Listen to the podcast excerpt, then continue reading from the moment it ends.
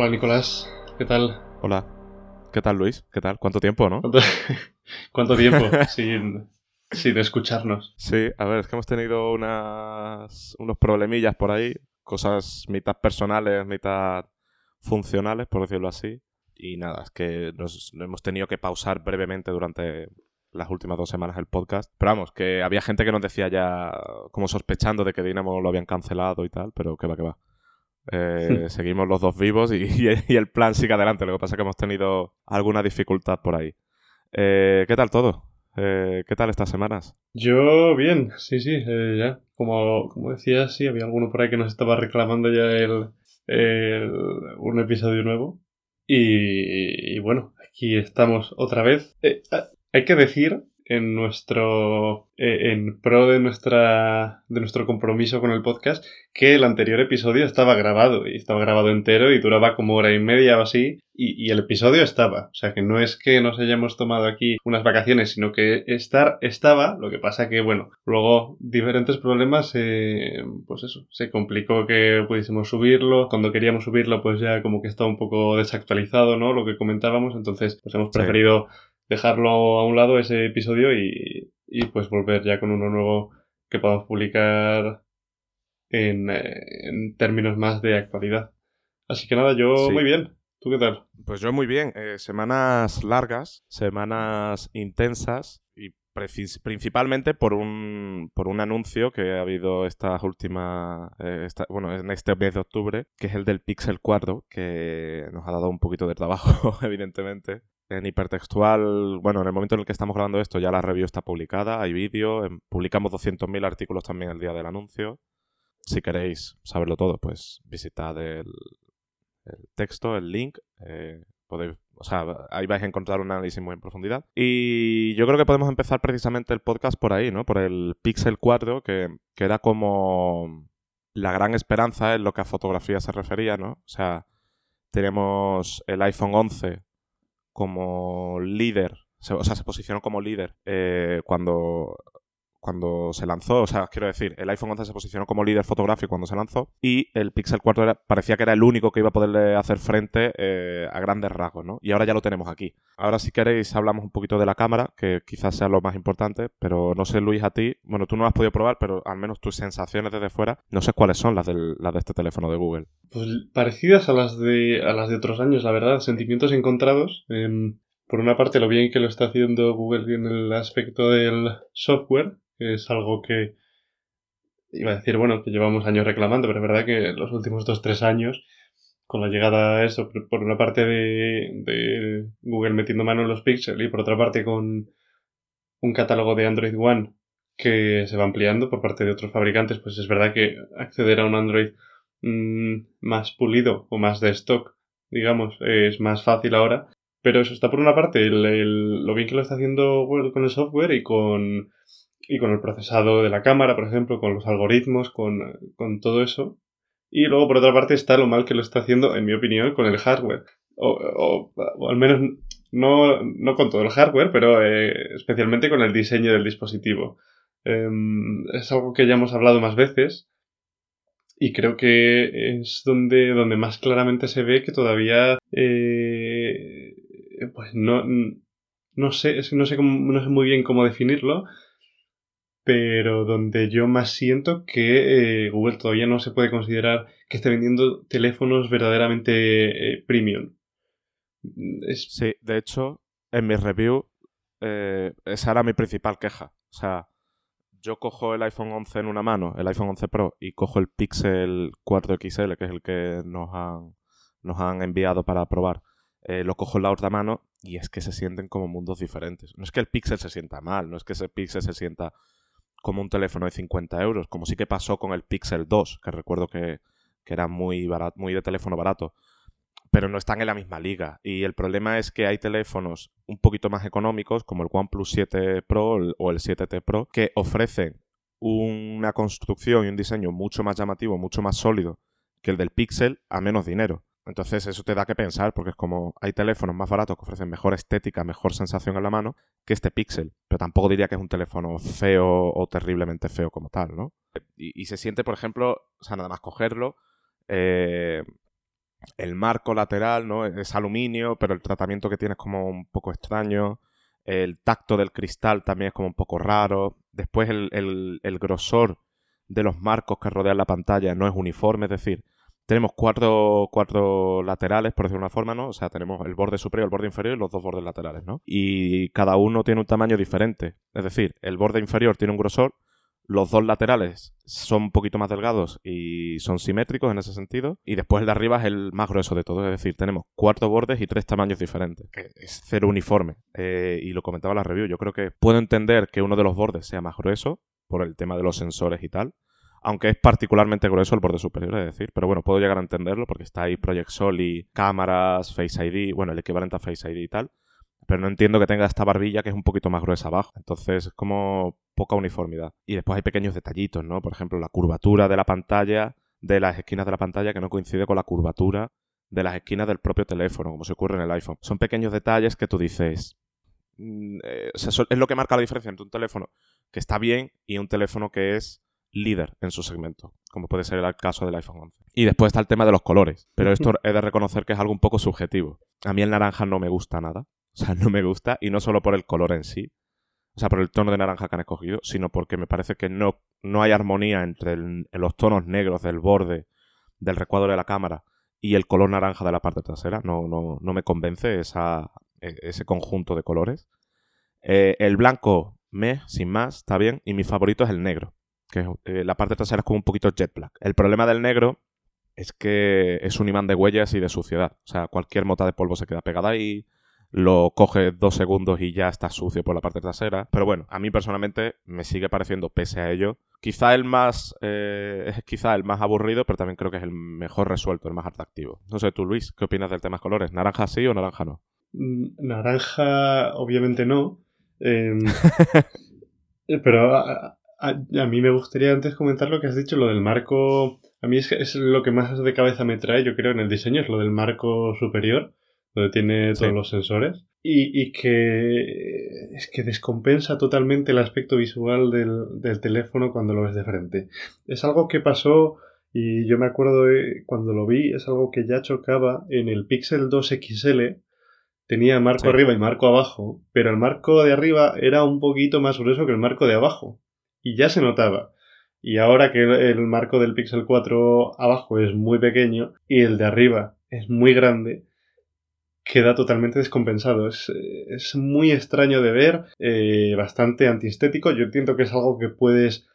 Al final, si quieres un Pixel y quieres el, el Pixel 4 y la cámara te compensa y quieres todo lo que ofrece el Pixel, yo entiendo que es algo por lo que puedas pasar. Igual que, bueno, habrá mucha gente que ahora esté diciendo, bueno, pues igual que con el notch del iPhone eh, en cierta medida se parece, aunque es verdad que el notch para mí, igual por costumbre, pero es más estético porque tampoco te ocupa toda la parte superior, sino que hay espacio a ambos lados. Entiendo que la gente que quiera un Pixel 4 pueda pasar con ello, pero eh, me parece terrible en, en, términos estéticos. Y bueno, el color naranja, pues no, la verdad. O sea, mm, me falta verlo en persona, pero en foto, desde luego, que no me convence para nada lo que tú decías de comparándolo con el Notch, hay aquí una. O sea, yo me, fijé y dije, a ver, ¿el, ¿el Notch es más grueso o es menos grueso que el marco del Pixel, o sea, el borde superior del Pixel 4? Y es que el Notch es más delgado. No solo ocupa menos espacio en los laterales, es que también es más delgado. Entonces, además de tener, o sea, el notch, en mi opinión, genera una sensación un poco más estética. Siguen sin ser la solución ideal, ¿no? La solución ideal es que no haya nada ahí. Pero me parece una solución más estética porque, por un lado, te deja por los laterales un poco de pantalla para pues, mostrar notificaciones, la hora, etcétera. Así ganas espacio disponible para lo que es la aplicación en sí. Y por otro lado, es que es más delgado, o sea, ocupa menos espacio en el frontal que el Pixel 4. Y eso precisamente lo comenté en la review, que, o sea, yo puedo entender que pongas ahí algo, una muesca, un algo, porque tienes que meter los sensores en algún sitio y a día de hoy no hay una solución válida para meter esos sensores pues debajo de la pantalla o lo que sea. Pero lo que no entiendo es que Google venga con un marco o sea, con un borde así de grueso en 2019, cuando se supone que el iPhone, o sea, cuando se especula ya incluso de que el iPhone el año que viene va a acabar con, con el, o sea, no va a acabar con el notch, sino que va a reducir el tamaño del notch, se especula con eso. Y aparte, todos los fabricantes más allá de Apple ya están proponiendo soluciones como la pantalla perforada, que eh, evidentemente es más estética que este marco grueso, como la cámara pop-up que sale del propio dispositivo. O sea, son soluciones mucho más modernas y Google en 2019 viene con esto. O sea, esto es lo que tenía el Galaxy S8. O sea, el Galaxy S8 tenía un marquito grueso arriba en el que tenía diferentes sensores. es cierto que no tenía tantos sensores como este Pixel, pero estéticamente era la solución que Samsung propuso aquel año. Entonces me da la sensación de que Google como que llega tarde, ¿no? Con, esta, con esta solución. Y después con el naranja ya te digo a ti que sí que lo he visto en persona que, no. Hmm. Eh, de nuevo, es algo súper subjetivo. De hecho, las opiniones que estoy viendo son súper extremas. No hay nadie que se quede en el medio. Hay gente que le encanta y hay gente que lo odia. Eh, y yo creo que tú y yo estamos en... Bueno, igual no lo odiar no es la palabra, pero sí que no nos gusta. Yo creo que... que mejor esquivarlo. Y después, si te parece, tema de Face ID. Bueno, desbloqueo facial. ¿Ha habido drama? Sí, es que ha habido drama. A ver, para quien no lo sepa. El problema que tiene el desbloqueo, o sea, al margen de si funciona bien, funciona bien, mal, es estable o no es estable, etc. Hay un problema relativamente grave y es que el desbloqueo facial verifica al propietario incluso si éste tiene los ojos cerrados. Es decir, si estás durmiendo en, la cama y llega tu pareja, tu hijo, tu amigo, lo que sea, coge tu móvil, te apunta a la cara, va a poder desbloquearlo aunque tú estés dormido. Y esta situación quizás es un poquito más particular, pero el problema es que tampoco detecta si están mirando fijamente al teléfono. Es decir, eh, en el iPhone, vamos a explicarlo, en el iPhone, si os fijáis, el sistema solo desbloquea el, teléfono cuando estás mirando fijamente a la pantalla del teléfono. Si tú pones el, el iPhone delante de tu cara, pero tu mirada está apuntando hacia otro sitio, el teléfono no se desbloquea. Por lo tanto, si estás en una comida y alguien te coge el teléfono y te apunta la cara, salvo que tú mires fijamente al teléfono, este no se va a desbloquear, ¿vale? Con el Pixel no solo te lo pueden desbloquear mientras estás dormido con los ojos cerrados, es que tampoco detecta tu mirada. Por lo tanto, si estás en una comida, alguien coge tu teléfono de la mesa y te apunta a la cara, va a poder desbloquearlo. Y esto evidentemente es un problema de seguridad. Había algunos que decían que era el teléfono más inseguro de la historia. Hombre, tanto como eso igual no, pero sí que es un problema grave y es un problema que deja un poco coja la situación, la solución como Face ID. Y después por otro lado, eh, también con el tema del desbloqueo facial, tenemos el tema de que hay muchas aplicaciones que no lo soportan, lo cual es un poco absurdo. En su momento, cuando Apple incorporó eh, Face ID en el iPhone 10, Face ID utiliza los recursos, eh, por decirlo de alguna forma, para explicarlo de una forma simple, utilizaba los mismos recursos que Touch ID. Por lo tanto, si una aplicación había implementado Touch ID, automáticamente era compatible con Face ID. De hecho, de esto tengo una anécdota. Recuerdo que en muchas aplicaciones eh, mandaron notas de prensa en aquel momento diciendo, de hecho recuerdo una de CaixaBank. Eh, CaixaBank se actualiza para hacerse compatible con Face ID y como que lo remarcaban como que eran uno de los primeros bancos que lo hacían. Cuando yo me paré a pensarlo dije, esto no tiene sentido porque no habéis tenido que hacer nada. O sea, automáticamente la aplicación ya es compatible con Face ID. O sea, no entendía la nota de prensa esta de vamos a promocionarlo. Pero bueno, volviendo a lo que iba. Entonces, por ejemplo, hay aplicaciones de bancos, de contraseñas y tal, que en el Pixel no funcionan con el desbloqueo facial. Tienes que meter la contraseña a mano. Eh, y esto es un problema de que Android en su momento no desarrolló bien la solución o que los desarrolladores no lo han implementado tan bien como se ha hecho en el, en el caso de iOS. Entonces, el tema del desbloqueo facial que se queda cojo, porque funciona bien, funciona bastante rápido, pero después, por otro lado, es que se nos queda cojo en que las apps no lo soportan como deberían y que es bastante inseguro que te lo desbloqueen con la cara así cualquier persona que lo desee, básicamente. Bueno, lo de, la, lo de la detección de ojos abiertos o cerrados es algo que han dicho que ya van, que van a meter en una actualización de software futura. Y de hecho es algo que se vio cuando en estas chorrocientas filtraciones del Pixel que ha habido antes del lanzamiento, había una foto de alguien que tenía el Pixel ya eh, antes y lo estaba probando y de la configuración del, eh, del, escaneo del rostro sí salía la opción de, de, para activar el eh, que te detectase si tienes o no los ojos abiertos. Es decir, la opción eh, está siendo desarrollada, está por ahí y la razón por la que Google no lo ha metido desde el lanzamiento pues es algo que sinceramente no lo sé. Supongo que porque no funcionará perfectamente en todos los casos, aunque no sé yo si hubiese sido preferible meter la opción, aunque no funcionase en todos los casos y, en algún momento tú tuvieses los ojos cerrados y se desbloquease, a no meterla de entrada y que se te arme el drama por eso. Pero bueno, en cualquier caso, em, decir que bien por Pixel por apostar por un reconocimiento facial de calidad, con eh, proyección de, de, puntos, con infrarrojos, que puedas desbloquearlo también por la noche, eh, sin que te pegue el flashazo en la cara. El teléfono, que es algo que ocurre con muchos Android, que solo tienen una cámara frontal de una lente y es un reconocimiento en 2D súper básico. Eh, y eso, bien por Pixel, por Google en, en, en, ese sentido. Yo es algo que eh, lo comento en las reseñas cuando ocurre algo así. Eh, lo comenté el año pasado con el, con el Mate 20 Pro de Huawei, que también tiene eh, un, reconocimiento facial de este tipo. Lo repite este año Huawei con el Mate 30 Pro. Y, y, sinceramente yo es algo que me gusta ver en los teléfonos. Que ya que mete reconocimiento facial y apuestas por ello como única opción de desbloqueo en el caso del Pixel, porque no tiene lector de huellas tampoco, pues que al menos sea eh, un reconocimiento facial eh, de calidad. Falta esto de la detección de ojos. Imagino que cuando llegue por software, pues habrá poco problema ya. Yo estoy también de acuerdo en eso. Yo creo que el, el desbloqueo facial bien implementado, es decir, con un escáner de puntos que no se pueda eh, sortear con una, con una fotografía o algo del estilo, yo creo que es el mejor método. Siempre que simplemente, o sea, siempre que sea que funcione rápido y que sea eh, pues esto, un escáner 3D creo que es la, mejor forma. Porque te libras, o sea, eh, eh, elimina un paso, elimina fricción en el proceso de desbloquear el teléfono. No tienes que presionar algo físico para que te verifique, como por ejemplo ocurre con la huella. Directamente el teléfono, nada más cogerlo, ya te está desbloqueando. Entonces, como que elimina un paso de fricción. Y esto, igual en el desbloqueo, pues se nota un poco menos porque en el desbloqueo, al fin y al cabo, siempre tienes que tocar la pantalla para deslizar arriba o lo que sea.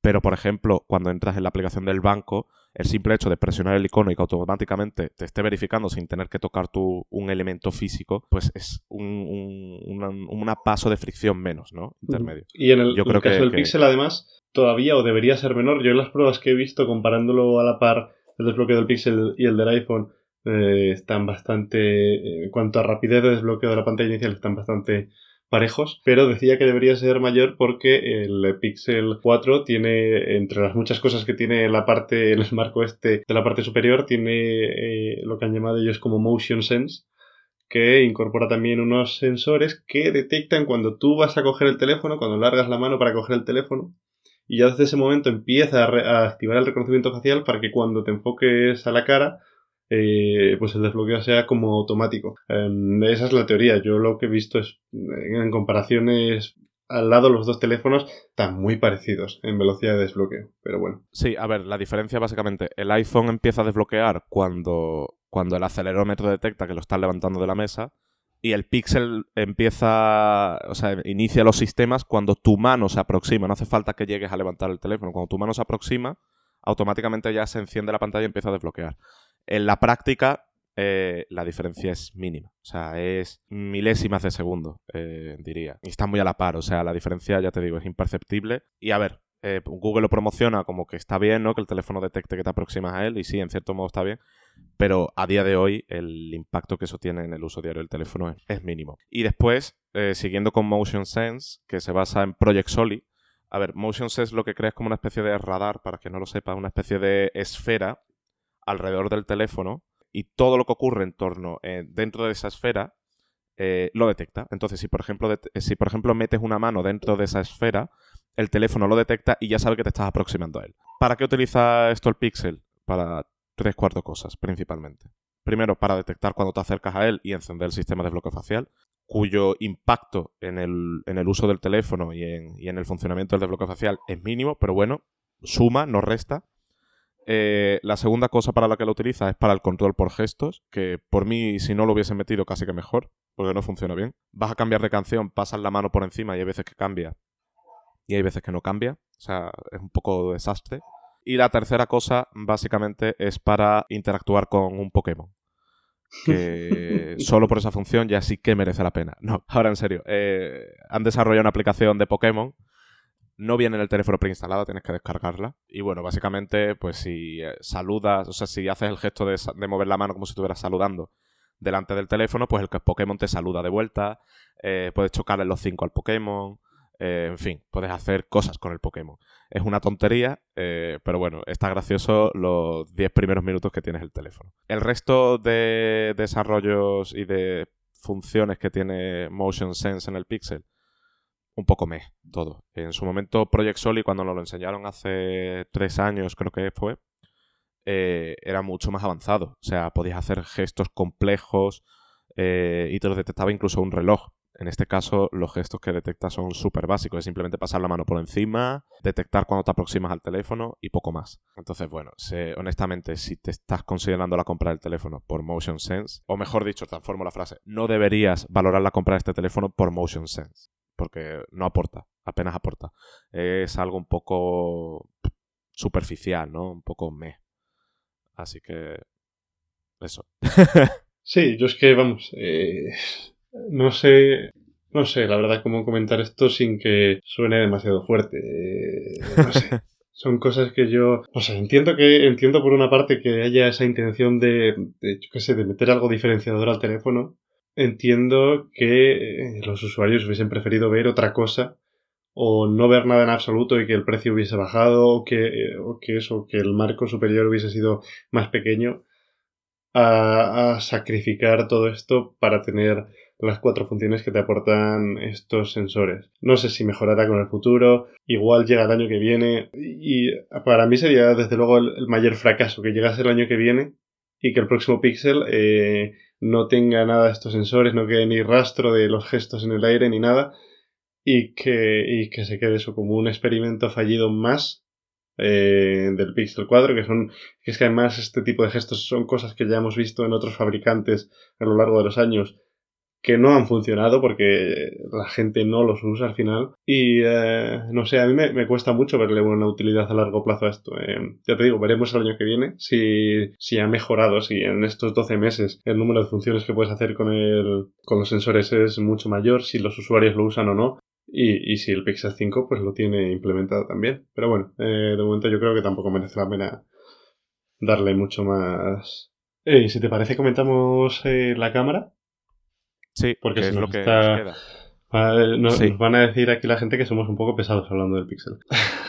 Entonces, eh, yo creo, a ver, eh, la cámara, mejor que el iPhone 11 Pro, peor que el iPhone 11 Pro, igual que el iPhone 11 Pro. Difícil. A ver, aquí hay que tener en cuenta una cosita. Por un lado, eh, el iPhone 11 Pro todavía no tiene Deep Fusion, ¿vale? O sea, está en beta, pero no la tenemos al 100%. Así que emitir un juicio certero, determinante sobre cuál es mejor, yo creo que no sería justo hacerlo a día de hoy. Si dejamos Deep Fusion fuera de la ecuación y comparamos únicamente lo que tenemos ahora, yo creo que está todo súper, súper, súper equilibrado, o sea, súper igualado. Hay, o sea, tomas una fotografía y hay veces que el Pixel lo hace un poquito mejor por aquí, pero el iPhone lo hace un poquito mejor por allá. Hay situaciones en las que el Pixel hace una cosita un poquito mejor porque es lo que hace falta en esa escena. Hay otras situaciones en las que el iPhone lo hace un poquito mejor porque tal. O sea, no hay un claro vencedor entre el Pixel 4 y el iPhone 11 en lo que a fotografía se refiere. Hay pequeñas apreciaciones que se pueden hacer ¿no? del comportamiento en general de las cámaras. Por ejemplo, el, iPhone 11 Pro suele capturar más detalle que el Pixel 4. Y de noche se nota. Cuando activas el modo noche,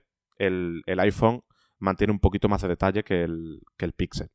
Después, por ejemplo, la temperatura de color. La temperatura de color en el iPhone suele ser más acertada porque el Pixel eh, se suele ir un poco a, a lo frío pero en cambio de día, el Pixel suele tener un toque un poquito más acertado, ¿no? Con la temperatura color, mientras que el iPhone peca a veces un poquito de cálido. Con los rostros de las personas, ¿no? Cuando hace una foto en modo retrato, en lo que es el recorte del sujeto, el Pixel eh, lo suele hacer bien.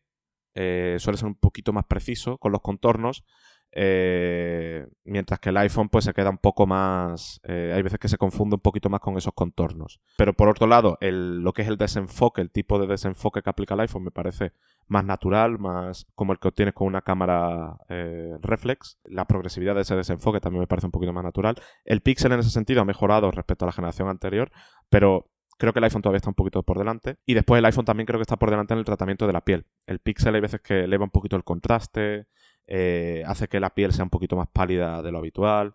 Eh, entonces queda como un poco raro. Por ejemplo, eh, yo recuerdo que hice una foto y el Pixel me sacó unas ojeras increíbles, mientras que el iPhone me las mantenía un poquito más reales, como las posibles ojeras que puedo tener un día normal. Y lo mismo pasa con el tono de piel. El, iPhone me mantenía un tono de piel un poquito más real y el Pixel me hacía una fotografía que parecía una pared blanca casi. Entonces, eso son pequeñitos detalles. después, el tema del zoom. Hasta 2x diría que el zoom del iPhone es mejor de 2X en adelante el del Pixel es mejor. porque el Pixel combina la info que está capturando el segundo sensor con los algoritmos eh, de super zoom que ya teníamos en, el modelo previo y obtiene unos resultados un poquito mejores que los del iPhone. Cuando, por ejemplo, hace un zoom de 7x que es híbrido. Entonces, eso. Y después, en tema vídeo, el iPhone es. o sea, está como en otra galaxia comparado con el Pixel, tanto en estabilización como en equilibrio de las luces, tratamiento de color, incluso en FPS y en resolución. El Pixel, si no me equivoco, lo máximo que graba es 4K a 30 FPS, mientras que el iPhone lo hace a 60. Y diría que a grandes rasgos eso es todo. Pero en general son cámaras muy parejas, o sea, no hay un claro vencedor entre, entre el Pixel y el iPhone. Ya te digo, depende un poquito también de la personalidad que te suele gustar de la cámara. O sea, el Pixel al fin y al cabo tiene una personalidad y el iPhone tiene otra personalidad. El otro día, no sé dónde lo leí, hacían una, una analogía que me parecía bastante acertada. Eh, esto es como en su momento Nikon versus Canon, ¿vale? Eh, cada una tiene su personalidad, su modus operandi. Ambas cámaras eran muy buenas, pero cada una tenía pues eh, sus particularidades. Aquí ocurre lo mismo. Ambas cámaras son muy buenas, yo creo que están en el mismo nivel. De hecho, creo que son las dos únicas que están en ese nivel. Eh, a falta de ver el Mate 30 Pro, que no sabemos dónde se posicionará. Pero yo creo que son las dos únicas que están a ese nivel. Y después es cierto que dependiendo de la escena, pues hay una que lo hace un pelín mejor en unas cosas, otra que lo hace un pelín mejor en otras, eh, etcétera. Todo esto en fotografía estándar. En vídeo sí que no hay, no hay comparación válida. El iPhone está muy por delante, no solo del Pixel, sino de cualquier otro teléfono. O sea, no hay, no hay eh, margen para debatir ahí. Sí, yo es un poco lo que he estado viendo también estos días en, diferentes comparativas, también a través de Twitter. Em, yo creo que las dos cámaras siguen un camino en términos generales muy parecido al que llevaban antes, sobre todo en términos de interpretación de imagen. Es algo que se ve bastante bien, yo creo, en, las fotografías en modo retrato, que siguen siendo muy parecidas entre...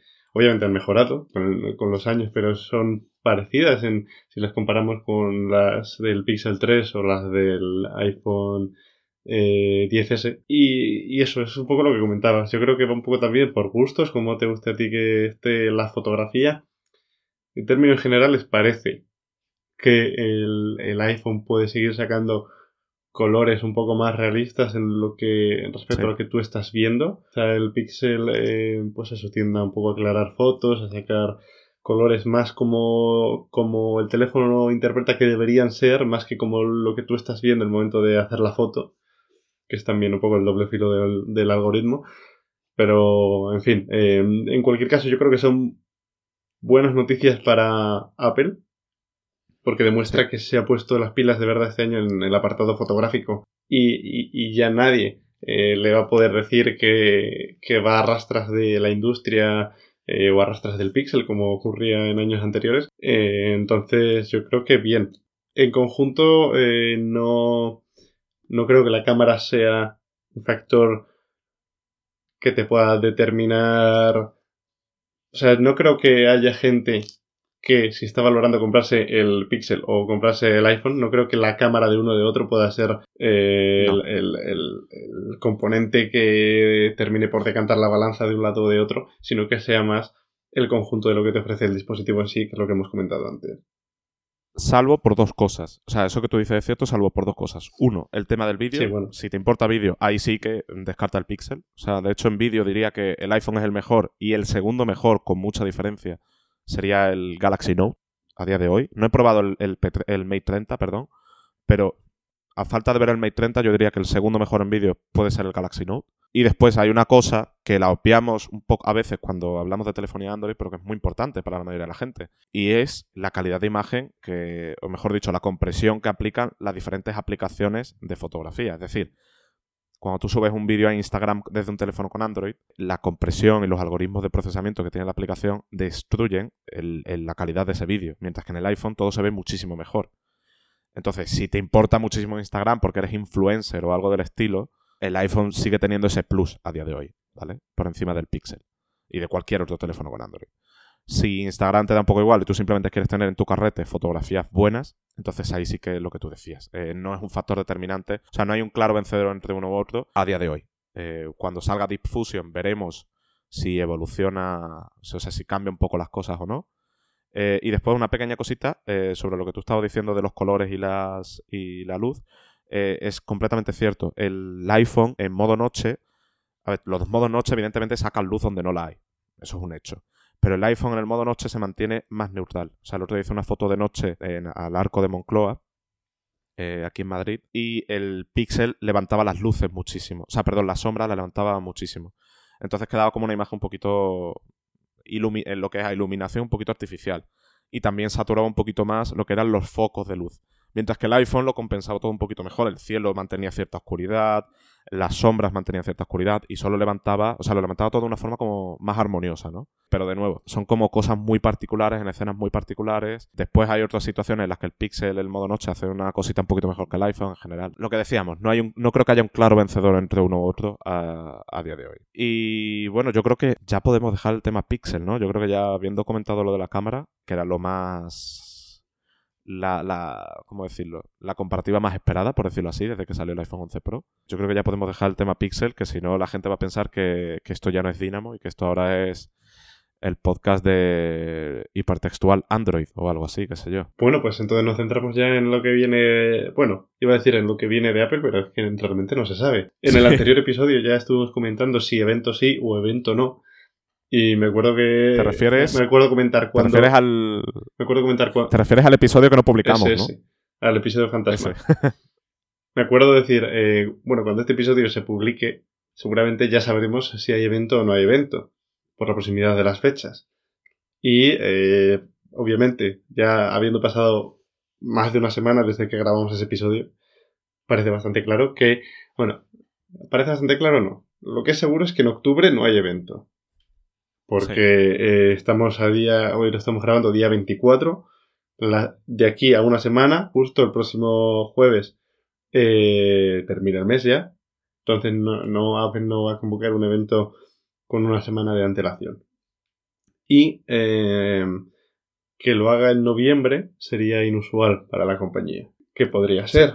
Eh, Podría ser porque, bueno, eh, cosas más raras se han visto. A mí tampoco me extrañaría sobremanera, pero eso es inusual y yo personalmente no creo que vaya a ocurrir. Pero podría ser. Entonces, yo creo que eh, nos podemos ir olvidando del, del evento, del evento que todo el mundo esperaba, pero que nunca asistió en realidad.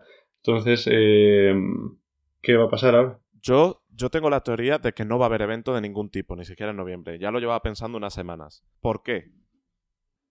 Por, una razón principal.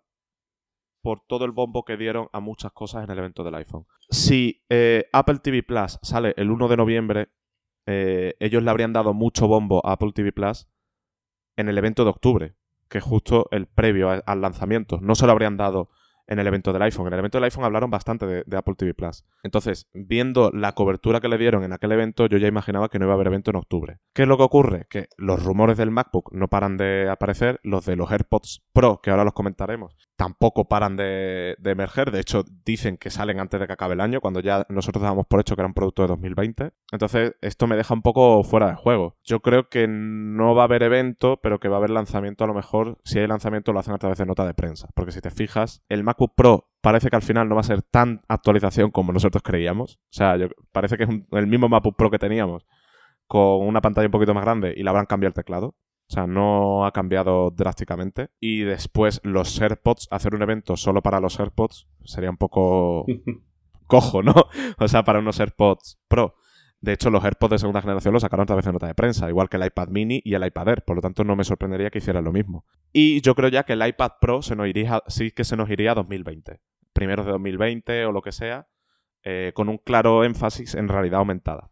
Por eso tendría las, tres cámaras que se supone que va a tener. Eso es lo que yo sospecho de lo que yo sospecho a lo que sea realidad, eh, vete tú a saber que se cumple. Porque yo todavía la, bola está para predecir el futuro solo me funciona a veces. Como por ejemplo con Vine o con algún momento puntual. Pero aquí no me parece que funcione. Entonces no sé si se cumplirá o no. Es simplemente especulación mía en base a lo que he visto y en base a la trayectoria que, hemos visto en años anteriores de Apple. Así que... Sí, a mí eh, que lancen el MacBook el Mac Pro de 16 pulgadas por nota de prensa no me extrañaría especialmente porque es algo que ya hemos visto eh, anteriormente y tampoco eso tampoco va a ser, no sé, tampoco va a ser tan importante como para que merezca darle demasiado protagonismo. Es decir, si haces un evento y te coinciden las fechas, pues lo metes y bien, pero tampoco como para em, crear un evento específicamente para esto y cuatro cosas más. Em, lo que sí me extraña más, bueno, el MacBook este dicen, eh, los últimos, vamos, los últimos rumores apuntan a que llega antes de que acabe octubre. Es decir, queda una semana para que eso... igual, igual, eh, este episodio se publica cuando se publique y en los días entre medias entre que se publica y que lo hemos grabado, este MacBook ya ha salido, quién sabe. Lo que sí me extraña más es lo de los AirPods Pro, porque es un producto que la gente lleva tiempo esperando y em, me resulta raro que si Apple tenía pensado lanzarlos este año, antes de que finalizase 2019, no los hubiese presentado junto con el iPhone 11 Pro en la keynote. En plan, aquí está el iPhone 11 Pro y aquí están unos AirPods Pro, o como se llamen, con cancelación de ruido, que son el, accesorio perfecto, y que llegarán en 2-3 meses, que es algo que pues, se podría haber hecho perfectamente y que me hubiese cuadrado más que eso, que le hubiese dado, sé, una mención de dos minutos en el evento de septiembre que no lanzarlo simplemente por nota de prensa cuando no es una simple actualización como la que hemos visto este año de, los AirPods, que era simplemente añadir un chip nuevo, Oye Siri y el estuche de carga inalámbrico, sino que es otro producto totalmente nuevo. Eh, pero bueno, en fin, eh, de los AirPods tampoco, eso es lo que decías, no se está oyendo demasiado, así que tampoco parece que, que los vayamos a ver pronto. Si los vemos, desde luego no va a ser nada eh, demasiado gordo, así que pues, está quedando un final del año que mm, a priori puede ser o interesante en estos dos últimos meses o en realidad quedarse en nada. Todo depende de lo que tenga a bien la compañía lanzar de aquí a entonces, eh, porque la verdad es que no se sabe nada. Aquí nadie dice nada, eh, los rumores sí que es verdad que son rumores que llevan tiempo sonando, pero tampoco tampoco son, diría yo, especialmente sólidos como para decir seguro, venga, vale, segurísimo, segurísimo es algo que vamos a ver eh, antes de que termine el año. Entonces, pues no sé, eh, simplemente quedar a la espera. Sí, es que es lo que tú dices, es que está todo como un poco en el aire. O sea, a ver, siempre está todo en el aire, ¿no? Pero eh, siempre que hay un evento de Apple, los días previos está todo un poco en el aire, pero es que este año está todo demasiado en el aire. Porque es que Cuo, por ejemplo, dijo el otro día que el iPad Pro se va a 2020 que ya no es producto 2019. Después, el MacBook Air no lo van a actualizar, creo, porque ya lo actualizaron. O sea, le hicieron la rebaja de precio y modificaron dos o tres cositas a finales de verano. Los MacBook Pro estándar, no el modelo 16 pulgadas, lo actualizaron a, finales de verano también con procesadores nuevos, eh, en especial el de 13 pulgadas. El iMac Pro, en principio, parece que no tienen que actualizarlo. El iMac tampoco tiene pinta de que vayan a actualizarlo. El Mac Pro, lo único que falta es la fecha de comercialización del Mac Pro.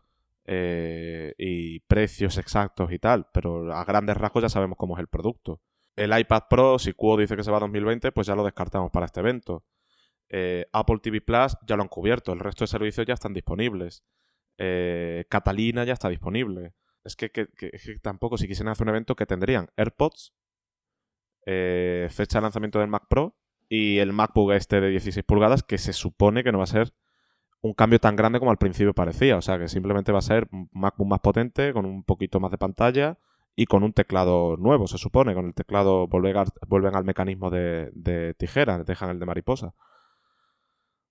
Un evento para todo eso, no sé. Igual tenemos la semana que viene una semana loca, como aquella que hubo en marzo, en la que fue un anuncio por día. O sea, uno fue el iPad mini, otro el iPad Air y otro el, eh, los AirPods de segunda generación. Igual hacen algo del estilo, no lo sé.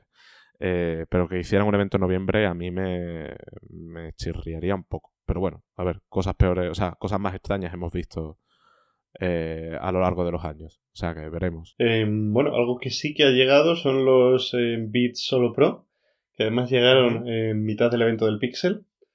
según se estaba anunciando el Pixel, em, eh, los, los bits solo Pro aparecieron, aparecieron en la web de Apple y saltó el embargo de algunos medios que tenían la información ya de, antes. Eh, Buen troleo ese. ¿Cuál? Buen troleo, lo de lanzar unos auriculares en medio de un evento del Pixel. Tampoco fue para tanto como para comerse el evento de, del Pixel. Hubiese sido peor que Apple hubiese hecho su evento de octubre el día de la presentación del Pixel. Eso sí que Eh, que eso lo, hicieron, eso lo hicieron el año pasado, recordemos. El año pasado el evento del iPad eh, lo hicieron el mismo día que OnePlus presentaba el OnePlus 6T en Nueva York. O sea, los dos eventos eran en la misma ciudad, el mismo día, y creo que había una hora de diferencia. De hecho, y obligaron a OnePlus a mover su evento. O sea, los pobres de OnePlus tuvieron que mover el evento al día siguiente. Creo que fue al día siguiente o al día antes, no recuerdo. Creo que fue al día siguiente. Eh, para no solaparse. De hecho, yo fui a ese evento y me tuvieron que cambiar los vuelos y todo por culpa del evento de Apple. Pero bueno, a ver. Es que era obvio, ¿no? Porque al fin y al cabo es el gigante Apple contra OnePlus, que sí que hace productos buenos, pero no están ni de lejos al mismo nivel que Apple. Eh, en cuanto a, como compañía. Ya no estoy hablando simplemente del producto, estoy hablando como compañía. En fin. Pero bueno, continúa con los bits. Sí, eh, bueno, es simplemente mencionarlos, ¿eh? Tampoco merece la pena que le dediquemos demasiado tiempo. Son unos auriculares. No sé si son los. Entiendo que no. Pero. Em, no sé yo hasta qué punto Apple habrá estado involucrada de manera directa en este proyecto, porque acordémonos de que hace unos años, o el año, hoy hace unos años, hace unos meses o el año pasado a finales, ya se dijo que Apple estaba trabajando en unos auriculares de diadema propietarios, eh, es decir, de la marca Apple, no de, no de Beats. Em, entonces no sé si esto va a ser la antesala de, esos auriculares. Eh, simplemente son unos cascos, yo creo que son enfocados a competir bastante con los, con los Comfort 35 de Bose o los últimos de Sony, de nombre impronunciable. Em, dilo, dilo, te lo sabes, el nombre de los Sony. Eh, em, a ver, no me lo sé, lo tengo aquí delante. Los WH barra 1000XM3B. Eh, sí. Que son, que son como la panacea de los de, de, los cascos inalámbricos con cancelación de ruido activa, que son los que llevas tú puestos ahora mismo. Y entonces yo creo que eh, Apple había un poco perdido la oportunidad de competir en este segmento, porque sí que es verdad que había Bose con cancelación de ruido, pero estaban enfocados muy eh, a un público más profesional, los estudios y demás. Eh, entonces, bueno, yo creo que están eh, eso, para dar una alternativa para quien quiere cascos con cancelación de ruido, con el chip de conectividad H1 de, de para poder eh, que, pues eso, igual que con los que con los AirPods, que nada más encenderlos te aparezcan en, en el iPhone, puedes hacer la batería y demás, sincronizarlo súper fácil. Em, y que es el mismo que ya hemos visto por otra parte en los, en los Power Beats Pro que se lanzaron hace poco también. Y que tienen estos son compatibles también con Oye Siri, es decir, igual que las, las, mismas funciones que incorporaron los nuevos AirPods, pues trasladadas a estos Beats Pro con cancelación de ruido. Y nada, yo creo eso es simplemente eso para competir en este segmento medio alto, ¿no? Eh, son unos auriculares de 300 dólares al fin y al cabo, em, pero bueno, que es donde se sitúa más o menos estos competidores que, que están petándolo ahora. Entonces, eh, no, no hay fecha de llegada a España todavía, ni a más países aparte de Estados Unidos. Pero bueno, pues eso, llegarán por 300 y algo. De hecho, no me parece mal precio teniendo en cuenta que los Beats generalmente son auriculares un poquito más caros que los de la competencia, porque les da la gana, básicamente, no porque sean necesariamente mejores. Entonces, no me parece mal precio 300 dólares. Habrá que ver si a nivel de sonido y, y la calidad de la cancelación de ruido activa es comparable con los Quiet Comfort 35 o con los eh, Sony WH-1000XM3. Eh, habrá que ver si, si, pueden competir de verdad en cuanto a esas prestaciones. Sí que me parecen bastante bonitos, eh, de decir. Tienen un toque ahí un poquito, un poco guay. pero bueno, no me parece mal precio. No me parece mal precio para, para teniendo en cuenta cómo está el mercado y teniendo en cuenta lo que se supone que ofrece. Además, tiene el W1, tiene, en fin, diferentes prestaciones que si tienes dispositivos de Apple te van a venir muy bien, como los Siri, etc. Y si te parece ya, dejando auriculares y rumores, bueno, en realidad este rumor tiene, está relacionado con el rumor de... O sea, quiero decir, en realidad esto está relacionado con un rumor o con una filtración o una información que ha publicado Mark Gurman. Y es que Adobe va a lanzar Illustrator para el iPad. Creo que este año decía, o el año que viene, no recuerdo.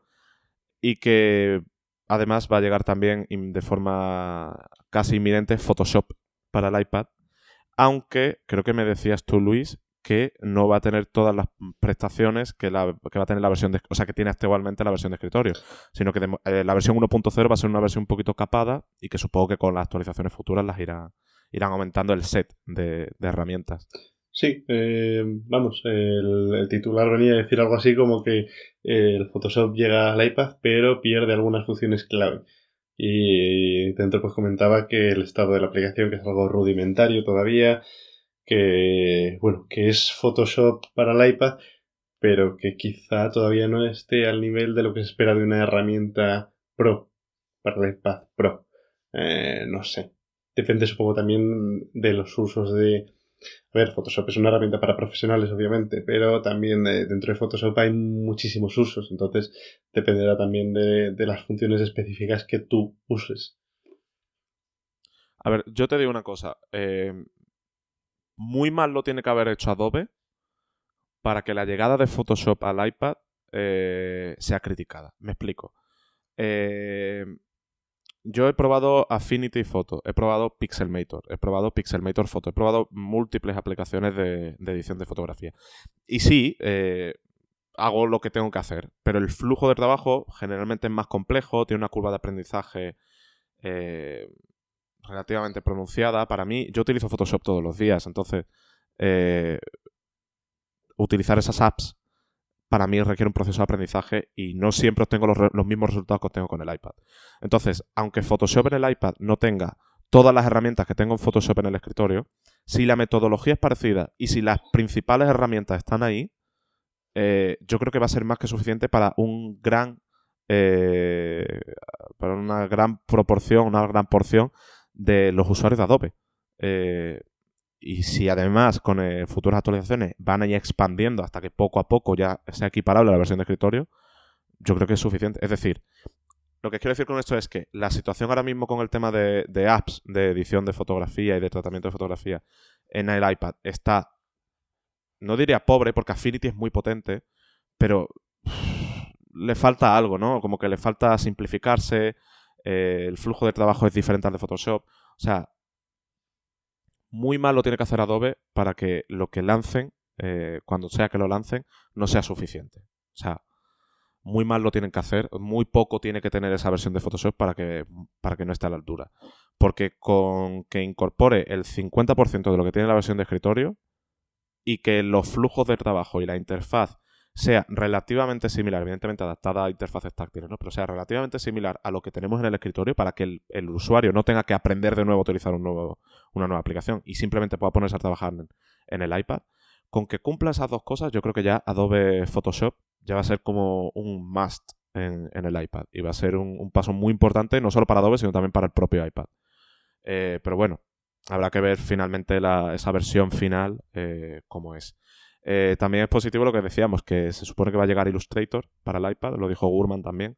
Así que parece que Adobe se está tomando en serio el iPad y no descartaría que el año que viene o, cuando sea, pues lancen Premiere o lancen After Effects o algo del estilo para, el tablet de Apple, lo cual sería súper positivo porque conozco muchísima gente que está deseando eh, comprarse un iPad y utilizar el iPad para editar vídeo eh, en movilidad, es decir, cuando se van a un evento, cuando están de viaje, lo que sea. Y no lo hacen porque, bueno, Luma Fusion está bien, pero no llega a la altura de Premiere y le faltan eh, apps, básicamente, porque ya el sistema y lo que es el equipo ya empiezan a estar a la altura de lo que, de lo que se espera o de lo que se necesita como mínimo. La ventaja con la que cuenta Adobe, además, es que, bueno, tiene una base de usuarios muy potente de la que poder tirar desde un primer momento.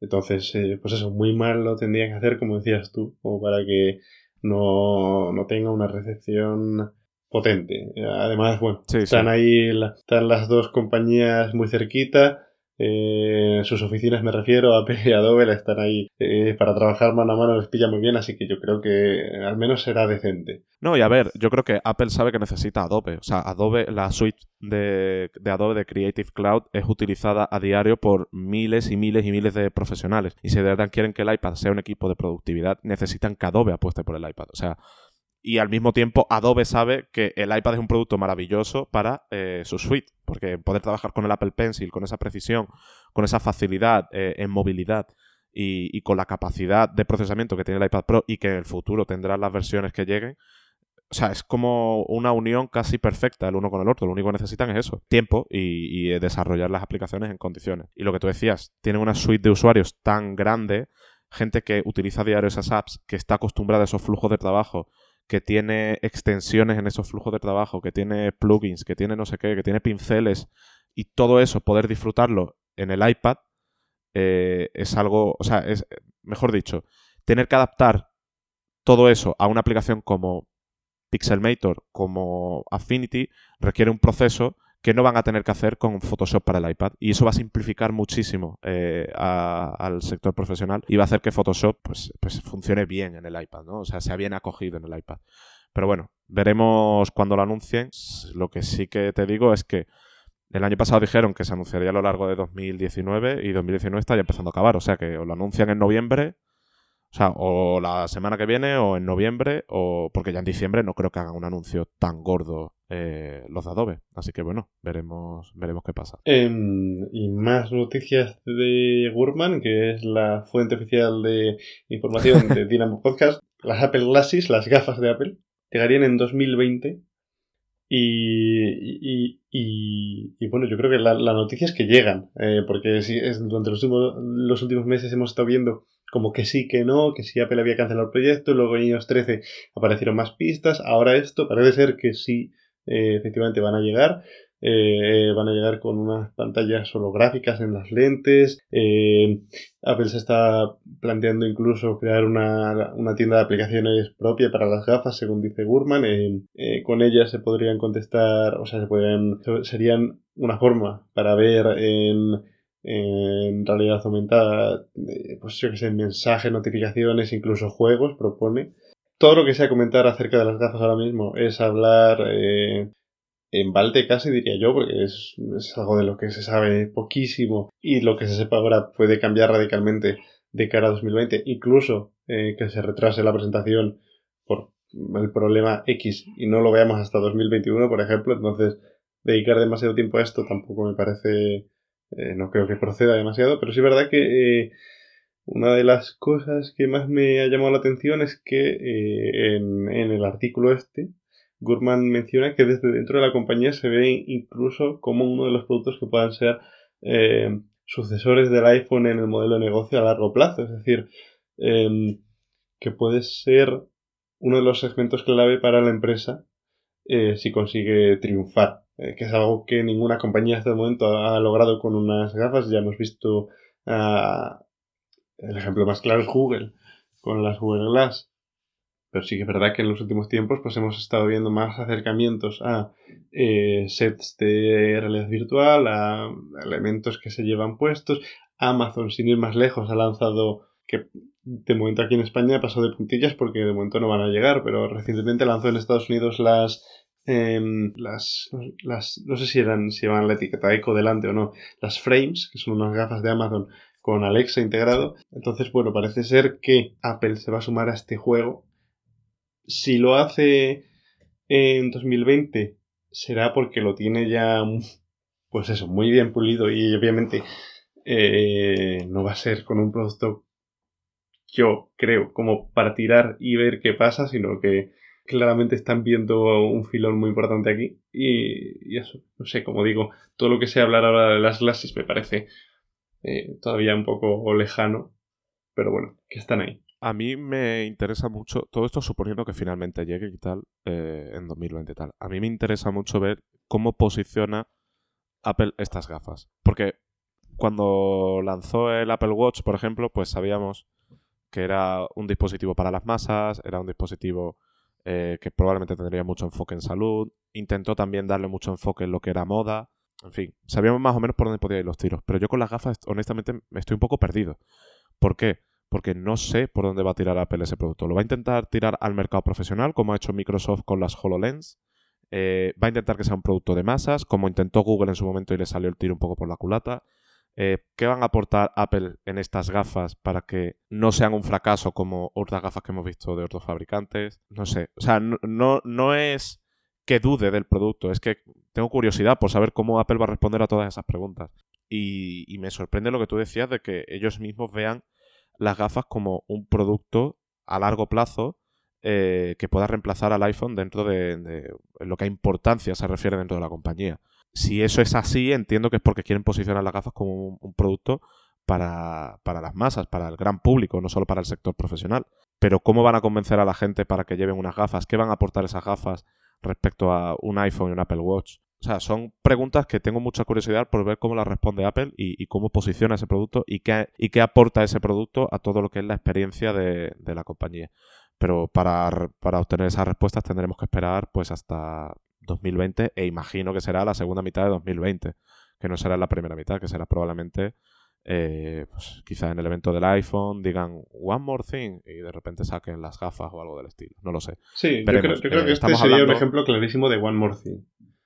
Sí, y estamos hablando de aquí a un año vista, o sea que cualquier cosa que digamos, entre que nos estamos basando un poco en rumores y filtraciones, sí, de fuentes relativamente constantes eh, y fiables, pero vete a saber. Y es muy difícil emitir un juicio respecto a esta gafa a día de hoy. Así que veremos. Pero ya te digo, a mí me inquieta mucho, o sea, no me inquieta, me, produce curiosidad ver cómo posiciona este nuevo producto. Porque es que realmente no sé cómo lo van a hacer. Lo que decía, con el reloj intuyes más o menos, intuías más o menos por dónde podían tirar, por moda, por salud, tal. Aquí no lo sabemos. Eh, y va a ser interesante ver cómo, cómo posiciona Apple un producto como este. Y em, del mismo artículo, dos cosas que posiblemente lleguen en 2020, un Apple Watch con eh, seguimiento del sueño, que es algo que ya se esperaba para este año en realidad. Eh, decir que llega el año que viene es como, em, no sé, jugar sobre muy seguro, ¿no? Porque es algo que llega sí o sí. Eh, se, se, rumoreaba que igual llegaba como actualización de software, parece ser que no. y los, vuelvo a mencionar algo que ya hemos hablado aquí también anteriormente, que son los Mac con procesadores propietarios y que desde hace unos meses se enfocaba a 2020 y podría ser, no lo da como seguro tampoco, pero em, que podría ser que en 2020 pudiésemos ver los primeros Mac sin Intel. Mm, nuevamente. Ojalá. Eh, eso, ojalá, pero veremos. Si, ni siquiera sabemos si va a llegar el MacBook Pro de 16 pulgadas este mes o no. Estamos como para hablar de lo que llega el año que viene. sí, sí, eh, sería, vamos, eh, levantar el dedo y decir lo que nos dé la gana a ver si acertamos. No, pero ojalá llegue el Mac con ARM porque yo creo que no sé cómo será la transición, si será dolorosa, si no. Eh, yo creo que con Catalyst están dando pasos para que se simplifique todo un poco, ¿no? Para esa unificación de plataformas o de ciertas partes de las plataformas y simplificar desarrollos y tal. Eh, y yo creo que el tema de los chips con ARM, bueno, lo hemos comentado más de una vez, pero puede ser muy beneficioso para la compañía por dos motivos principales. Primero porque tienen ellos el, tendrían ellos el control de, de, todo, o sea, tendrían el control de una de las piezas más importantes del ordenador, eh, de cómo se comportan, de cómo se integra con el software, eh, de qué prestaciones exactas ofrece, etc. Y segundo, porque Intel ha demostrado que no está, no está siguiendo la hoja de ruta que se esperaba. Los diferentes pasos en lo que a nanómetros se refieren se están retrasando. Después, tienen, cuando han intentado hacer soluciones sin ventilador, pues después en lo que en rendimiento y temperatura se refiere no han sido de todo satisfactorias. Lo vimos, por ejemplo, con los chips del, del MacBook de 12 pulgadas, que eran chips buenos, eh, pero los situabas al lado del, iPad Pro de última generación y en muchos tests pues eran inferiores. Imagínate ese mismo MacBook en ese mismo formato, con ese mismo chasis, con un procesador ARM, que es en principio como el del iPad Pro, que en principio es más potente que el Intel que tenía en ese momento. Entonces, pues eso no solo permitiría a Apple integrar mejor software y hardware, que yo creo que es algo que les interesa, sino que también les, les permitiría, eh, digamos, tener más flexibilidad. Eh, decidir con mayor precisión hacia dónde quieren llevar sus productos sin depender de la hoja de ruta de Intel o de lo que Intel esté desarrollando, etcétera, ¿sabes? Podrían hacerlo un poco todo más de una forma propia, no de una forma autónoma. Así que bueno, veremos si finalmente llega o si finalmente se queda en palabras y tenemos que esperar 2023, qué sé yo. Es lo que tú decías, no sabemos si va a lanzar el MacBook de, 16 pulgadas este mes, vamos a saber qué van a hacer con el MacBook ARM el año que viene. Y yo creo que ya por último, Luis, esto ya es simplemente una anotación, la semana que viene ya llega Apple TV Plus, por fin. Se estrena el día 1 de noviembre, bueno, se estrena, realmente no se estrena porque no es una serie, pero eh, la plataforma... Eh, estará disponible a partir del 1 de noviembre y ese mismo día se estrenan varios, varios shows. Yo tengo muchas ganas de ver la de For All Mankind. Parece súper interesante porque estos temas espaciales, esta, darle la vuelta a la realidad, me parece como, no sé, me llama mucho la atención. Eh, no sé tú, Luis, si hay algún show, alguna, alguna película, alguna serie que hayas visto y que digas, Buah, tengo muchas ganas de verla cuando llegue el día 1. Mm, la verdad es que no he cotillado demasiado del catálogo, tampoco es verdad que no se sabe demasiado de cuál es el catálogo exacto que va a tener en el día del lanzamiento. Sí que es verdad eso, que se saben títulos separados que sí que van a estar, pero no, pero no en general todos los que van a existir.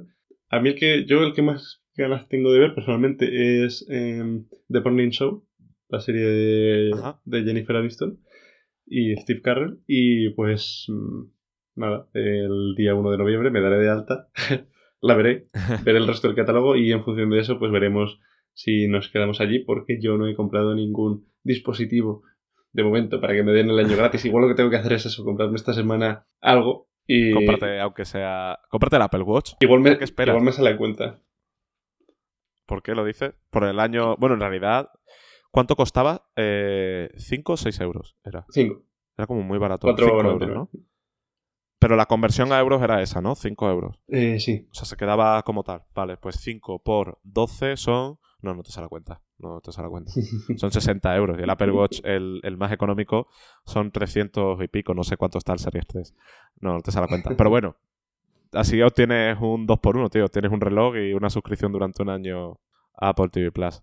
Así que. No sé, yo es un, es un lanzamiento que tengo ganas de que llegue porque eh, todo el panorama del, del, de los servicios de streaming va a estar muy, muy, muy interesante a partir de ahora, a partir de que llegue Apple TV Plus y Disney Plus. Em, y bueno, pues veremos cómo se desarrollan los acontecimientos. De momento, Netflix ya ha avisado de que no está nada nerviosa de que llegue la competencia. Este, publicó la, no sé si ha sido esta semana o la semana pasada, resultados trimestrales eh, de los últimos meses y eh, había un apartado dedicado a la competencia decía que eh, la competencia pues muy bien recibida, que van a ser eh, momentos en los que va a haber mucho movimiento en, en, este área del streaming, pero que no están especialmente preocupados porque a largo plazo creen que su contenido y su calidad de producción van a poder más que estos nuevos servicios. A ver, siendo Netflix, la verdad es que son los únicos diría yo que se pueden permitir decir eso, ¿no? Eh, si no tiene Netflix músculo para aguantar el tipo, ahora mismo no lo tiene nadie. Entonces, eh, pues eso, veremos. Eh, para mí lo importante no es la llegada, yo creo, de estos nuevos servicios, sino dónde estaremos en un año o en dos años. Ahí ya será cuando podamos, en, en noviembre del año que viene, será cuando podamos evaluar cómo está el estado de Apple TV, por ejemplo, cómo ha conseguido evolucionar en un año, que además será un momento clave porque será cuando a la gente se le acabe el año gratis y tengan que decidir si empezar a pagar o no por, por, Apple TV Plus. Entonces, pues veremos. De momento interesante, eh, te digo, me daré de alta, veremos a ver qué es lo que hay. Y, pues nada, ya lo, ya lo discutiremos en el siguiente episodio cuáles son las series que hemos visto o las que... o cómo está el catálogo. Bueno, el siguiente, siguiente, no, realmente será en el siguiente del siguiente, porque el siguiente, si todo va bien y no pasa nada raro, saldrá la semana que viene y no sé yo, pero no nos da tiempo, o sea, será ya el siguiente del siguiente en el que, en el que ya podremos, podremos evaluar un poco qué tal, eh, qué tal las plataformas. Eh, lo que tú decías, yo tengo, tengo mucho interés de cómo se desarrolla el tema de las plataformas, porque estamos, vamos a llegar a un punto en el que nos vamos a saturar de plataformas vamos a tener 50 eh, suscripciones de contenidos y no todas van a ser sostenibles a largo plazo. Entonces, de hecho, yo cada vez maduro más una idea dentro de mi mente y es que venimos, hemos abandonado los paquetes de, de, cable, por decirlo así, como se dice en Estados Unidos, ¿no? Los paquetes de cable en los que te incluían diferentes proveedores de servicios y te los ponían en tu casa. Hemos abandonado eso por las plataformas de streaming y no sé yo si en un futuro vamos a volver a los paquetes, porque no va, a llegar un momento en el que no va a tener sentido pagar 60 euros a suscripciones de, de, contenidos audiovisuales. Entonces, eh, y ese va a ser el caso de mucha gente, entonces una de dos, o se paquetizan eh, y se agrupan, bien sea a través de una operadora o de lo que sea, y se comercializan, o bien como lo que hace Apple con, con Apple TV, que te metes en la app y puedes suscribirte a diferentes servicios desde una misma aplicación. O bien vamos por ese camino, o bien hay servicios de streaming que, se vienen abajo y que o bien los compran o simplemente dejan de producir contenido o lo que sea. Pero a largo plazo que haya 10 proveedores de contenido con contenidos interesantes compitiendo no va a ser sostenible. Así que bueno, veremos, veremos qué pasa. Yo creo que ya es todo, ¿no, Luis? O sea, yo creo que ya nos ha quedado un episodio de vuelta bastante denso y largo también.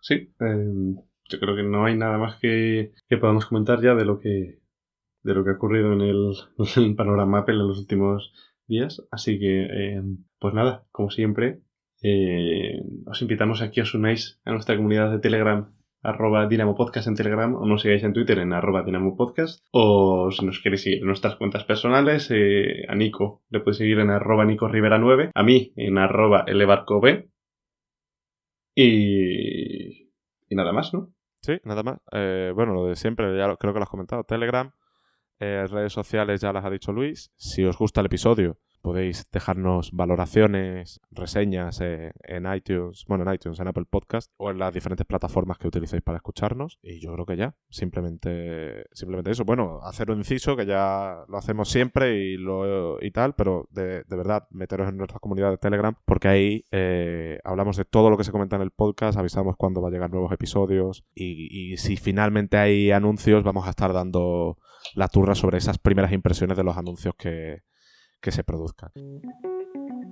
Así que bueno, sin más dilación, yo creo que ya podemos despedir el podcast. Muchas gracias por escucharnos, como siempre. Nos vemos en la próxima. Chao. Adiós.